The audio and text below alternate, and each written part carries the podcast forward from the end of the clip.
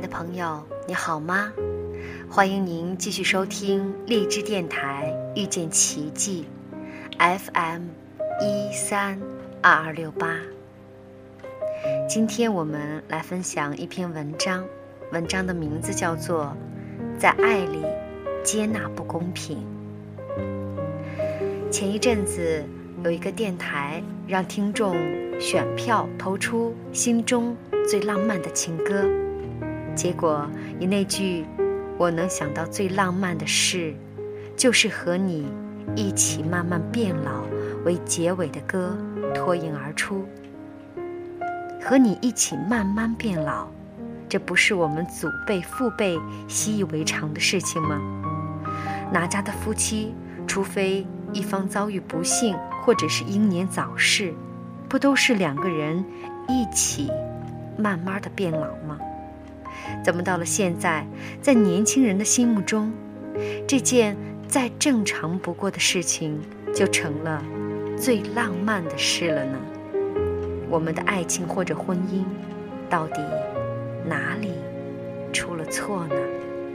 祖辈或者父辈们普遍没有受过多少教育，没有受过新思潮、新文化的洗礼，他们固守的是老祖宗传下来的家训，是宽厚仁爱、温良谦让，因此，在遇到意见不合的时候，他们不会以。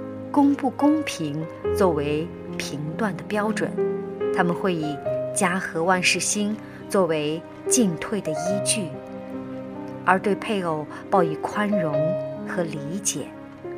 其实，这些看似平常的温柔的背后，包含了多少无怨无悔的爱恋和情谊呀！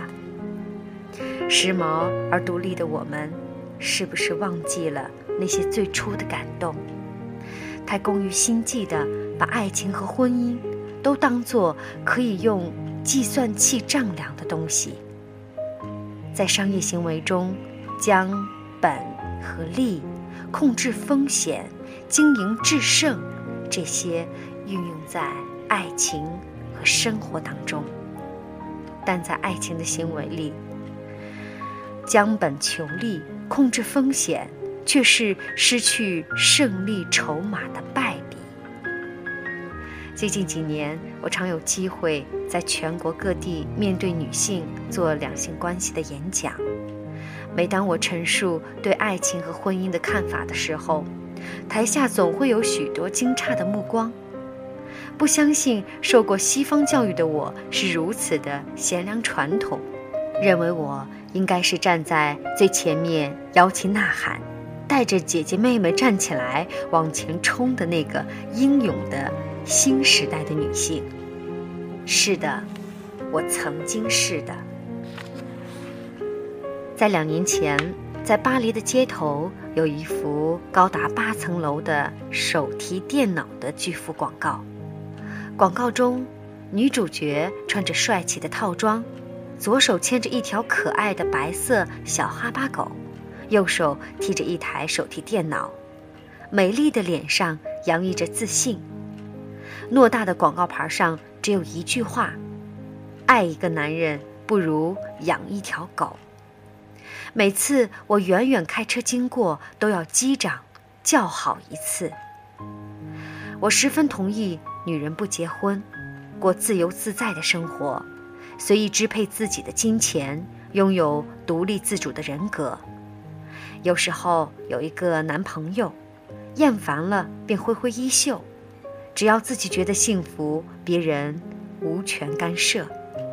但是，如果你仍然向往婚姻，喜欢稳定的关系和家庭，那么在两个人一旦说出“我愿意”的时候，就必须对自己的决定负责，对彼此的承诺负责，并且。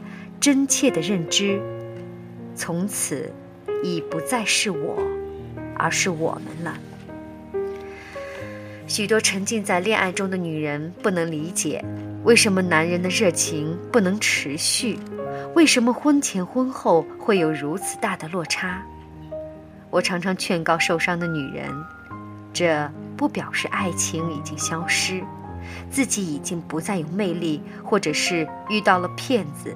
只是男人把爱情当画挂在墙上收藏，把更多的精力放在完成另一幅图画上。风靡日本的都会爱情小说《东京爱情故事》和《爱情白皮书》的作者柴门文曾如此形容男女看待爱情的差异：恋爱之于男人，就像在空荡荡的心房挂画。至于女人，却像聆听音乐。一个房间可以同时悬挂好几幅画，却永远只能容许一首旋律流淌。这种不公平是父系社会的产物。男孩子从小被赋予更重要的社会和家庭的责任，爱情和婚姻对他们来说是人生一个非常重要的阶段，但。不是全部。男人在达成成家的目标之后，还有更重要的社会使命，严格说是更重要的身份认同的标准，也就是立业。因此，一旦爱情功德圆满，他们就会转移注意力往下一个目标前进了。如果你终于同意了我的观点，愿意付出更多。来经营婚姻和爱情，那么下述几项爱情地雷就请千万注意。第一是，如果你爱我，就应该知道我要什么。这个观念耽误了许多美好姻缘。两个基因、性别、成长背景完全不同的人，怎么可能随时知道对方要什么？不要让男人来猜测你的需要。热恋时，他可以耐着性子陪你捉迷藏，琢磨你多变的心思；结婚后，这套就行不通了。需要他做什么，怎么做，清清楚楚地说明白。如果你的男人整天光会琢磨你的心思，那么他在别处可能就没有多大的出息了。第二点是怨妇情节，都是因为你。每一个男人都真心的希望能够让孩子、让妻子幸福快乐，一方面是因为爱，另一方面也想证明自己的能力。如果家里有一个满腹委屈、成天抱怨不幸福的太太，每天苦兮兮的脸像一面镜子，反射了他的失败，男人就会使出他们的面对挫折的拿手绝活——逃避，要不然。公事繁忙，必须加班；要不然客户难缠，需要应酬。总而言之，能拖多晚就拖多晚，能不回家就不回家。第三点，母性情节。有一幅看似美丽，实则危险的钻石广告，不知道您看过没有？女主角爱怜地抚摸着先生的头说。他是我的第一个孩子，这是葬送爱情的一句话。